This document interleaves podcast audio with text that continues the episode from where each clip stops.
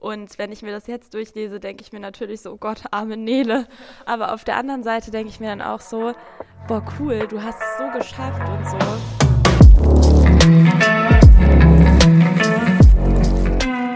Hallo, wir sind wieder zurück mit einer neuen Podcast-Folge und heute soll es um die äh, Kraft des Schreibens gehen oder das Schreiben als Selbsttherapie oder auch, man kann es natürlich auch gut als Ergänzung zu einer normalen Therapie nutzen weil es ist euch bestimmt nichts Neues. Also das Schreiben ähm, auf das Papier, das löst einfach die Gefühle los quasi. Also ne, man kann loslassen durch das Aufschreiben und es ist eben sehr heilsam für einen.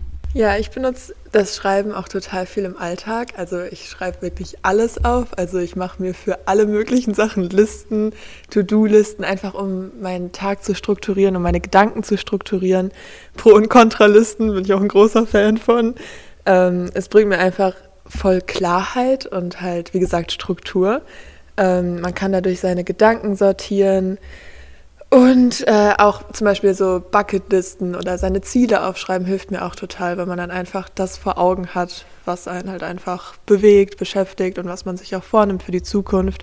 Und das ist einfach sehr hilfreich. Genau, du hattest ja gerade schon so ein paar Sachen gesagt, die man eben aufschreiben kann, wie das mit den To-Do-Listen oder so. Und genau, also andere Sachen, die ich mir auch oft aufschreibe, sind zum Beispiel Wünsche oder ähm, was ich mir vornehme oder wofür ich dankbar bin oder eben auch Briefe an Personen. Also wenn ihr jemanden habt, der nicht mehr, vielleicht nicht mehr lebt oder einfach nicht mehr in eurem Leben ist oder jemandem, dem ihr vielleicht noch immer die Schuld für irgendwas gebt, dem ihr endlich vergeben wollt, dann könnt ihr auch einfach die Briefe an die Personen schreiben und die dann verbrennen oder euch in irgendeine Kiste legen oder sowas oder eben auch äh, Briefe an dein Zukunfts-Ich oder an dein vergangenes Ich zu schreiben. Eine Freundin von mir hat mir auch letztens erzählt, dass es da irgend so eine Website gibt, wo man dann ein Jahr später oder drei Jahre später oder so, das kann man glaube ich einstellen, irgendwie einen ähm, Brief bekommt per Mail, den man an sich selbst geschrieben hat.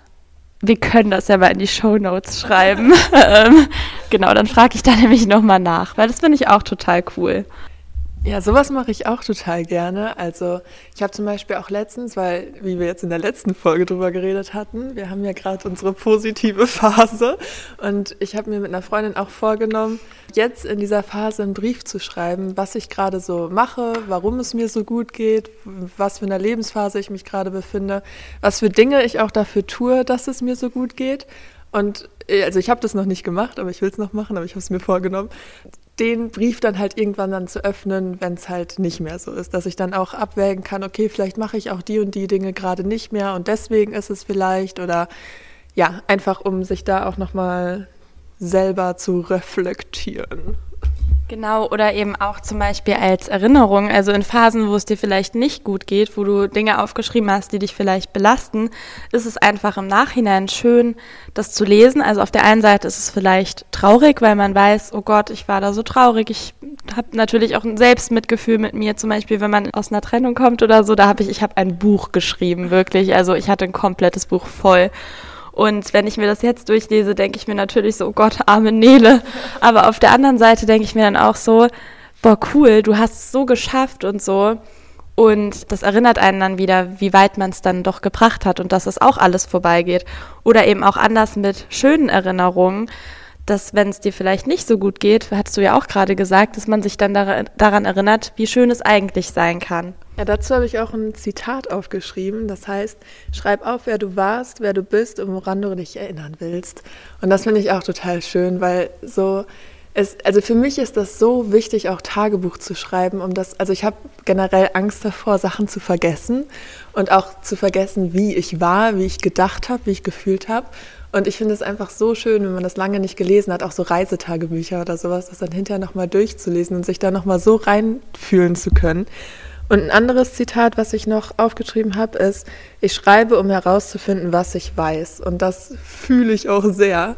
Ähm, weil manchmal ist es in meinem Kopf auch so durcheinander und so viel einfach, dass ich manchmal es gar nicht so gut sortieren kann. Und wenn ich das dann alles einmal aufschreibe und so richtig in den Flow komme und gar nicht auch mit keiner Erwartung da reingehe, dass das jetzt ein super toller Text werden muss oder so, sondern einfach runterschreibe, dann fühlt sich in meinem Kopf danach halt viel klarer an.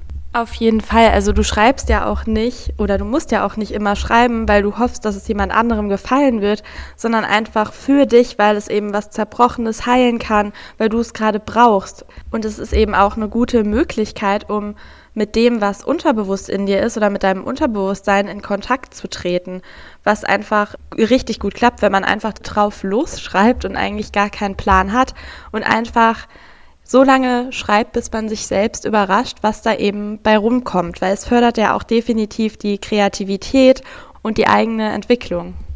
Ja, dazu habe ich auch noch ein Zitat. Und zwar, Schreiben ist nur eine Art des Sprechens, bei der man nicht unterbrochen wird. Und ich finde das auch, also ich versuche mich dann auch selber nicht zu unterbrechen. Also ich habe das manchmal, dass ich wirklich schreibe, schreibe, schreibe die ganze Zeit und versuche halt auch selbst, wenn ich gerade weiß, okay, ich weiß nicht weiter, dann schreibe ich, ich weiß gerade nicht, was ich schreiben soll, aber ich schreibe jetzt einfach weiter und dann kommt irgendwann wieder was Neues und ich schreibe einfach die ganze Zeit. Und das ist dieses expressive Schreiben. Zudem habe ich gleich auch noch eine Studie vorbereitet, beziehungsweise rausgesucht. Die habe ich nicht selber gemacht. Ja, und das ist einfach super effektiv. Ja, vor allem, du kannst ja auch dem Papier das sagen, was du vielleicht anderen Menschen nicht sagen kannst. Und das bietet einem halt eine richtig gute Möglichkeit. Und das Reden zum Beispiel, wenn du irgendwas hast, was dich bedrückt, ob das jetzt mit einem Freund, einer Freundin, jemandem aus der Familie oder einer Therapeutin ist, dann ähm, ist das ja auch schon sehr befreiend. Und es wurde auch von verschiedenen Menschen gesagt, dass das Schreiben zum Beispiel noch befreiender ist, weil es sogar auch eine Aufarbeitung mit dabei und mit da drinne ist. Ja, total. Und um auf die Studie zurückzukommen, also diese Studie wird von einem Psychologen erhoben, sagt man das so, ähm, aus den 80ern. Und es gab halt zwei Gruppen, also eine quasi eine Testgruppe und eine Gruppe, bei der dann wirklich ne, geforscht wurde. Die Testgruppe, also beide Gruppen sollten jeden Tag über mehrere Tage 15 Minuten am Stück runterschreiben, also auch expressiv, expressiv, ja, expressiv einfach runterschreiben. Und die erste Gruppe sollte halt einfach irgendwas schreiben, also egal ob jetzt irgendwie Einkaufsliste, irgendwelche Erinnerungen, irgendwas. Und die andere Gruppe sollte halt explizit über Sorgen oder emotionaler Last halt schreiben. Und bei der zweiten Gruppe ist halt rausgekommen, dass die in dieser Zeit und auch danach weniger Arztbesuche einfach machen mussten, dass sich das Immunsystem gestärkt hat und dass der Blutdruck gesunken ist. Einfach weil wirklich diese Last von den Leuten halt abgefallen ist. Ja, spannend. Also, richtig cool. Das habe ich aber auch ähm, schon mal gehört. Also das Schreiben gegen eine Vielzahl an Krankheiten helfen soll, wie zum Beispiel Depressionen oder auch Angst, Zwangs- und Essstörungen oder psychosomatische Erkrankungen, also alles in der Richtung.